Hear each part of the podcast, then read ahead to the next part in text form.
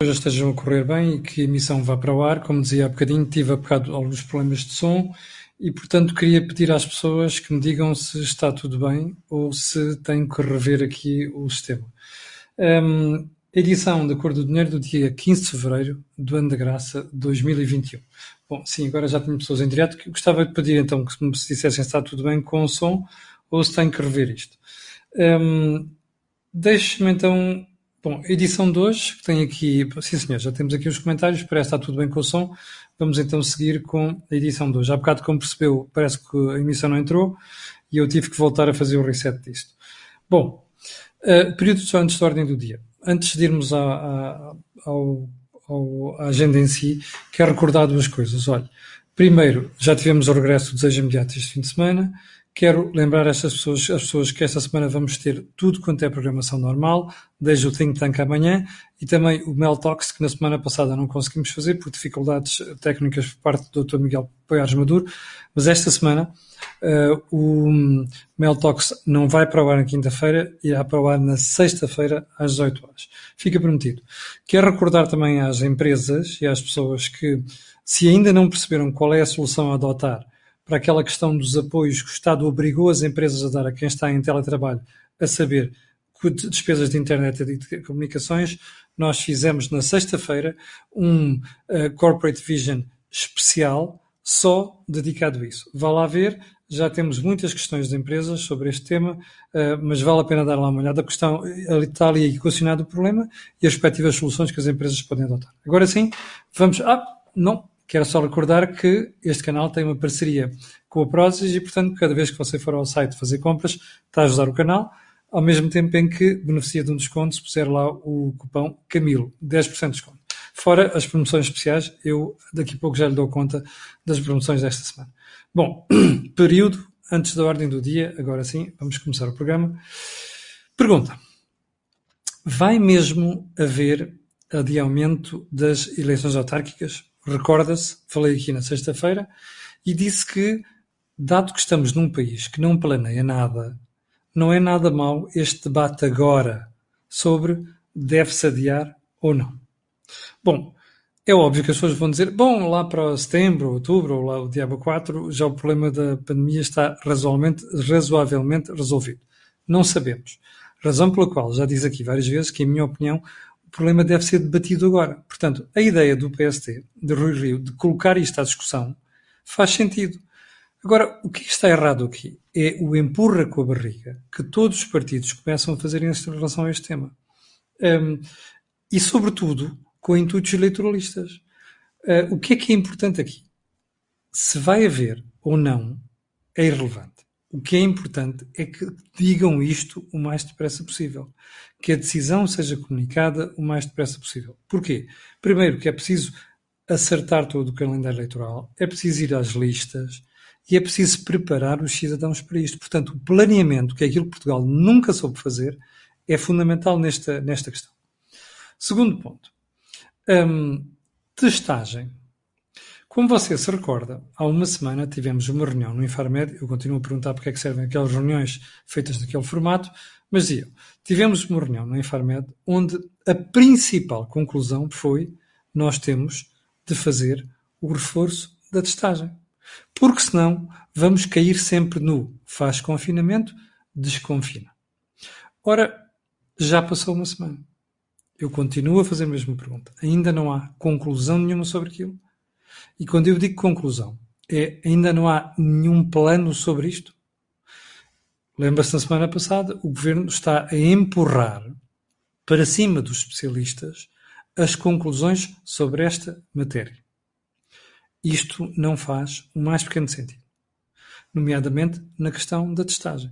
Se o ponto fundamental disto é a testagem, como disse o professor Manuel Carmo Gomes, e também outros epidemiologistas e também virologistas, então, o que é que a gente está à espera para definir o que é que se fazer, vai fazer com a testagem? Já agora, alguém sabe dizer qual é o limite de testagem diária em Portugal? São 90, 100 mil, 110, 120 mil? Não sabemos. Segundo ponto, que eu vou abordar amanhã em detalhe, até porque já coloquei esta dúvida um, especialistas nesta área. Então, esta história da testagem, como é que tem que ser montada? Porque você recorda-se, numa das últimas entrevistas que nós aqui fizemos ao Dr. Filipe Frois e à Dra. Mónica Fonseca, uma das questões que o Dr. Filipe Frois colocou foi sobre como é que deve ser feita a testagem. Portanto, hei de voltar, coloquei algumas questões a especialistas, hei de voltar a esta questão amanhã. Mas era bom que o Governo dissesse alguma coisa sobre isto, nomeadamente o que é que está a pensar fazer. Ponto seguinte. Vai haver menos ruído em confinamento ou não? Vem isto a propósito do decreto presidencial do estado de emergência. Marcelo pediu para se reduzir o, edifício nos, o, perdão, o ruído nos edifícios por causa do teletrabalho e por causa do estudo dos miúdos que estão em aulas, têm aulas online. O governo, na concretização do decreto presidencial, ignorou esta matéria. Na conferência de imprensa, na semana passada, quando os jornalistas colocaram estas questões ao Dr. António Costa, ele saiu mudo e calado. O que é que isto quer dizer? Quer dizer que o Primeiro-Ministro está a marimbar para isto. Quer dizer que está irritado com aquilo que são as sugestões do Presidente da República. Quer dizer que há mal-estar entre Belém e São Bento? Eu não sei. Há uma coisa que sei. Um, não, é muito, não são muito bons estes sinais, porque no momento, ainda como se viu ontem, que as pessoas estão fartas de estar confinadas. Começa a haver um cansaço muito grande da sociedade em relação a isto. Este tipo de tricas hum, não conduzem lado nenhum. Havemos de voltar ao assunto. Ponto hum, seguinte. Uh, o público trazia neste fim de semana um trabalho que mostra que o Estado continua sem dizer o que é que vai fazer aos apoios aos seus próprios funcionários que estão em teletrabalho. Eu recordo que há duas semanas o Estado obrigou as empresas privadas a custearem despesas de internet e telecomunicações dos seus funcionários que estejam em teletrabalho. Aliás, era o tema, é o tema do Corporate Vision especial desta semana, da semana de sexta-feira. Aliás, aproveito para dizer que na próxima sexta-feira vai haver outro Corporate Vision, mas vai ser o normal, a edição normal, e vai ser sobre um, tesouraria nas empresas. E vai ter uma surpresa porque vamos oferecer um instrumento para as empresas ajudarem, ou melhor, para as empresas poderem gerir melhor a sua tesouraria. Mas voltando a esta questão. Então, o Estado obriga as empresas privadas a pagar os custos de internet e telecomunicações e está-se marimbando para os custos que os seus próprios funcionários têm? Funcionários que estão em teletrabalho? Não fica bem, pois não? Bom, foi você que votou nisto. Ponto seguinte. Um, como você sabe, Portugal é um país que usa e abusa de hum, fundações. E não raro nós ouvimos dizer, então, mas porquê é que serve esta, porquê é que serve aquela, não sei das quantas, porque hum, o, ponto aqui é sempre o mesmo. A sensação com que se fica, e até os, os estudos que o próprio Ministério das Finanças já mandou fazer sobre esta matéria, um, chegam à conclusão que as fundações não servem para mais nada do que as, quem as promove, ou então os donos das fundações, poderem beneficiar de uma vantagem, nomeadamente fiscal, por causa da forma como gerem essas mesmas fundações. Bom, uma das dúvidas que havia era sobre as fundações, uma, algumas das fundações do empresário Joe Brardo. Então, o que é que, se, o que, é que parece que o Ministério das Finanças apurou daquilo que cá está a informação? Um, o que é que o Ministério das Finanças, Finanças apurou depois de uma investigação à, à, à Fundação uh, Joe Brardo? Descobriu que, afinal, algumas das operações feitas pela Fundação serviram apenas para comprar bens para benefício pessoal de Brardo. O que é que aconteceu? O Estado retirou o Estatuto de Utilidade Pública, que permitia precisamente a esta Fundação poupar muito dinheiro em termos de impostos. Olha, eu só posso dizer aleluia. E não tem apenas a ver com a Fundação de Jovens de Obrar, tem a ver com muitas outras fundações que, que pululam por aí.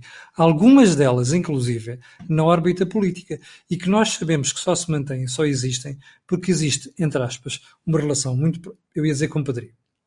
Vou evitar a palavra, vou dizer uma relação muito próxima entre o Estado e os partidos nesta matéria. E isso é inaceitável, tendo em conta aquilo que é o nível de impostos que os portugueses pagam e tendo em conta aquilo que é a forma como estas fundações e outras instituições do género acabam por se furtar ao pagamento de impostos. Portanto, uma belíssima decisão do Estado. Bom, então vamos à edição de hoje, à agenda normal, eh, que vai assentar em três áreas. Olha, a Task Force da área não Covid, os contribuintes que vão pagar mais pela TAP e as sondagens. Vamos começar pelas sondagens. Nós ficámos a saber na sexta-feira, numa sondagem nova colocada no mercado, que, primeiro, o PS continua destacadíssimo na frente. Se calhar vale a pena os, os partidos da oposição começarem a pensar nisto. Nomeada, olha, por exemplo, nomeadamente aquilo que aconteceu, a agitação no CDS na semana passada. Nomeadamente a liderança do PSD. Repare, o PS reforça para 39,3%. Isto é o limiar da maioria absoluta. Olha o jeito que dava agora as eleições de António Costa. Segundo lugar, o PSD, com 27,2%. O PSD cai. Repare como o PSD não consegue descolar, desde outubro de 2019, não consegue descolar de valor 27, 28%. E já agora façam-me um favor, não me venham para aqui com a treta de que as sondagens são isto, são aquilo, não sei quantos, são manipuladas. Isso é bullshit. Ponto curioso. O Chega aparece com 7,3%. Ora, 7,3% é mais do que o Bloco de Esquerda, com 6,9%, e que a própria CDU, com 4,8%. Ponto interessante aqui, a iniciativa liberal já chega aos 3%. Onde é que eu quero chegar com isto? A duas questões. Primeiro, quero dar os parabéns aos partidos de extrema-esquerda por estarem a fazer um excelente trabalho de promoção do Chega. Quero dar também os parabéns à doutora Ana Gomes e mais uma série de gentilha, gentinha da extrema-esquerda nas eleições presidenciais que andou a contribuir para levar o Chega aos ombros. ok? E quero dar também os parabéns ao CDS, não é? que se entretém com aquelas guerrinhas internas, em vez de pensar aquilo que é o posicionamento do partido e para onde é que o partido tem que ir. Portanto, toda esta gentinha está a fazer um excelente... Ah, e os jornalistas também. Aproveito para dar os parabéns uh, a alguns meios de comunicação social, nomeadamente àqueles que dizem que fizeram reportagens com o intuito claro de uh, influenciar a decisão de voto nas presidenciais, um, ehm, em função de reportagens que andaram a fazer. Ou seja, quero dar os parabéns a esta gentinha toda, porque com estas atitudes estão realmente a fazer um grande esforço para que o Chega seja levado em ombros e apareça, como vê-se vê pela sondagem, como terceira força política em Portugal. Bom, então vamos ao primeiro ponto do período do, perdão, da agenda. O Governo anunciou na sexta-feira, pela voz do Secretário de Estado Lacerda Salles, a criação de uma task force para lidar com os problemas de não-Covid. Primeiro ponto. Daqui a pouco, Portugal é um país de task forces. Já pensou nisto? Há uma task force para tudo. Há um grupo de trabalho para tudo. Há uma comissão para tudo. Não há nada neste país que, para quando se quer fazer alguma coisa, que não passe por task force, comissão ou grupo de trabalho ou Raico Esparta. Bom, esta task force supostamente serve para identificar os outros problemas com, de outras patologias que não apenas a Covid e dizer assim, como é que a gente vai resolver este problema? Aliás, nós ouvimos na semana passada a senhora Ministra da Saúde dizer que os problemas, por exemplo, oncológicos, os prioritários iam ser identificados para as pessoas poderem ser tratadas. Bom, o que eu achei curioso é que depois de ouvirmos o secretário de Estado Lacerda Salles, algumas televisões foram ouvir diretores clínicos de alguns hospitais, nomeadamente Lisboa Central, e a malta diz assim: Olha, não sabemos de nada. Bom, o próprio bastonário da Ordem dos Médicos, Miguel Guimarães, no mesmo dia, questionado pelo assunto, vem dizer simplesmente isto: que não conhece qualquer plano. Então, espera aí. Primeira pergunta: o governo cria uma task force sem ouvir os stakeholders do setor? Sem ouvir a ordem dos médicos? Sem ouvir os sindicatos do setor? Sem ouvir os presidentes dos principais centros hospitalares de Portugal? Então, expliquem-me como é que uma task force vai trabalhar se não há conversas com estes, estas, estas instituições que são alguns dos stakeholders mais importantes do setor. Deixa-me adivinhar. O governo senta-se e começa assim, aqui e tal, olha, segundo ponto, terceiro ponto, começa a fazer planos sem ouvir os representantes do setor. Sabe o que é que isto quer dizer? Isto é show-off. Porque daqui a dois ou três meses, quando fizermos uma pergunta sobre isto, não aconteceu nada. É assim que se governa, percebe? Ao som do soundbites, percebe? Ao som de anúncios todos os dias de coisas maravilhosas que supostamente são pensadas para resolver os problemas dos portugueses, depois acabam assim. Bom, ponto seguinte. Um, você ouviu os avisos de especialistas nas últimas três semanas sobre o que é que toda esta concentração de esforços e de meios no tratamento da Covid vai provocar às outras doenças crónicas, oncológicas, algumas daquelas têm a ver com doenças modernas como Alzheimer's e Parkinson's e por aí adiante. Ouviu o que eles têm, a dizer, têm estado a dizer? Que vamos levar anos para recuperar tudo aquilo que está a ser adiado nos outros setores. Mais, a taxa de mortalidade destas doenças vai subir. Aliás, houve até alguém que previu que a esperança de vida vai reduzir-se nos próximos anos por causa deste tipo de problemas. Você dirá, ah, isso sempre aconteceu? Não. Porque uma das coisas que nós não estamos a perceber é que este aumento de concentração de olha, enfermarias normais convertidas para serem UCIs. Ok? Médicos especialistas que estão a trabalhar na área de uh, medicina intensiva ou a ser chamados a tratar doentes de Covid. Tudo isto é à custa de alguma coisa. Porque os hospitais não esticam, porque os médicos não esticam, porque os enfermeiros não esticam. Ou seja, esta task force serve para quê? É só para fazer anúncios que depois não têm qualquer correspondência com a realidade? Tudo indica que sim. Há seguramente uma coisa que a gente sabe. Isto vai correr muito mal. E não é no próximo ano, nem nos dois. Vai ser muito mais do que isto. Nós vamos assistir provavelmente a uma regressão da melhoria dos cuidados de saúde em certas áreas, inclusive da esperança de vida, à conta desta brincadeira. Bom, ponto seguinte: TAP. Você recorda-se que eu ando há duas semanas, pelo menos, a fazer esta pergunta. Bom, a TAP tem, teve durante o mês de, de janeiro e, pelos vistos, durante o mês de fevereiro, no, mais de 90% da sua frota imobilizada. Recorda-se da primeira pergunta que eu fiz aqui? Quanto é que isto vai custar? Ao Estado? Ah, qual Estado? Aos contribuintes? Lembra-se dessa pergunta?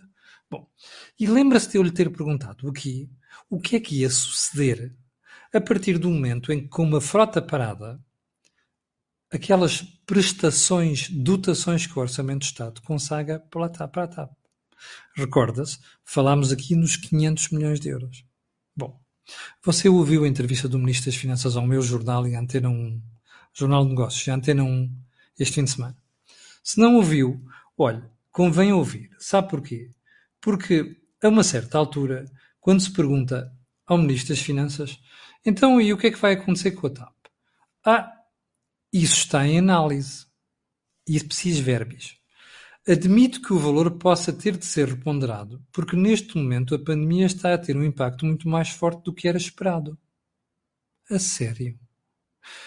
O senhor ministro não pensou nisto, nem o primeiro-ministro, nem o primeiro-ministro Pedro Nuno Santos, quando decidiram meter dinheiro na TAP, 4 mil milhões de euros. Não, não fica por aqui. Outra vez o ministro das Finanças. A situação TAP, é, da TAP é de grande exigência, não só em Portugal, mas em toda a Europa. Em toda a Europa, os governos têm mobilizado apoios massivos para as suas companhias aéreas. Espera aí. Primeiro ponto. Se a Europa está a cometer um erro com estes apoios massivos às suas companhias de bandeira que não fazem sentido, Portugal deve ir atrás? Primeira pergunta. Segunda, nós pagamos aos políticos para serem gestores, não é? O Ministro das Finanças é alguém que antecipa problemas. O Ministro das Infraestruturas deve ser alguém que antecipa problemas. O Primeiro-Ministro deve ser alguém que antecipa problemas. E quando antecipa problemas, o que faz é dizer assim, então é melhor tomarmos estas medidas para evitar que aquilo aconteça, ou para, depois não chorarmos sobre o leite derramado. O que é que isto quer dizer? Alguém acredita que a TAP vai ser uma empresa solvável? Desculpa a expressão. Alguém acredita que a TAP não vai continuar a dar prejuízos? Alguém acredita que ninguém fez contas a pensar assim, se por acaso a pandemia se agrava, que é que a gente vai fazer ao dinheiro que o Estado mete na TAP? Ninguém fez esta pergunta. Então, mas todos nós fizemos nos últimos meses. Nós somos, quem andou a fazer estas perguntas, somos mais espertos do governo? Não. Isto só significa uma coisa. Alguém andou a fazer demagogia com a TAP. Meteu lá 4 mil milhões de euros e agora vai meter mais. E sabe onde é que o dinheiro, o dinheiro está a faltar? Olha, eu vou-lhe mostrar. Está a faltar para isto. O excelente trabalho do público hoje. Que diz assim: há zonas do país onde o apoio alimentar do Estado já não dá resposta. Ouviu bem? Olha bem para isto. Ou seja, o Estado já não consegue ajudar pessoas que têm fome. O número de cabazes básicos aumentou de 60 para 120 mil. Não chega às zonas do país onde não está a chegar o apoio à fome. Está a ver onde é que falta o dinheiro? Que vai para a TAP. E para outras coisas do género. Bom, mas não fica por aqui. Já agora, estes 4 mil milhões de euros que o Sr. Ministro das Finanças foi meter na TAP, aliás, que vai meter na TAP, porque não é só um ano, não é só o ano 2020, nem só 2021, já sei, já percebi onde é que isto está a faltar. Olhe, no SNS. Bom, já agora, recorda-se da explicação do Sr. Ministro das Finanças na semana passada e do Sr. Primeiro-Ministro em relação aos 7 mil milhões de euros? Lembra-se que ficaram por gastar no orçamento, não é suplementar, é o orçamento original de 2020. Recorda-se. Recorda-se 2.200 milhões de euros de receita fiscal acima do previsto.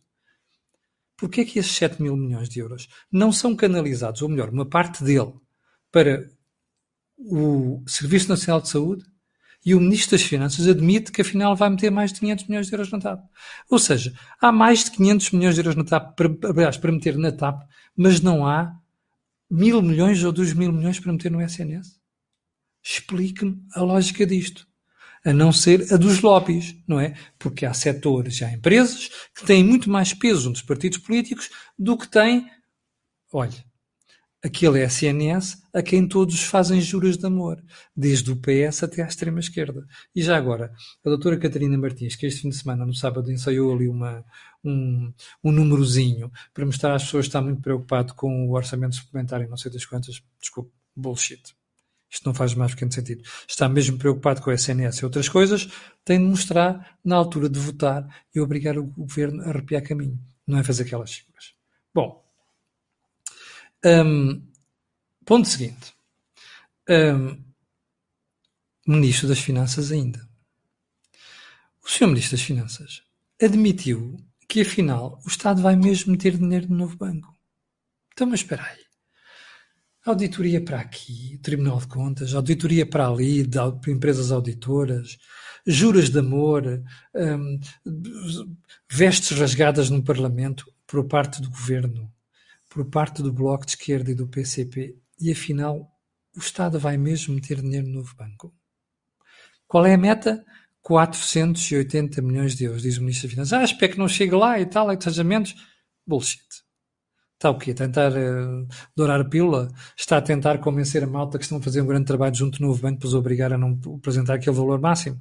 Bom, o ponto disto, já percebeu, é o governo não sabe como é que vai fazer. Como teve aquele rufo do Bloco Esquerda e do PCP, diz que, ah, não, eles não querem que o Estado meta lá dinheiro diretamente no novo banco, mas o dinheiro vai aparecer de outro sítio.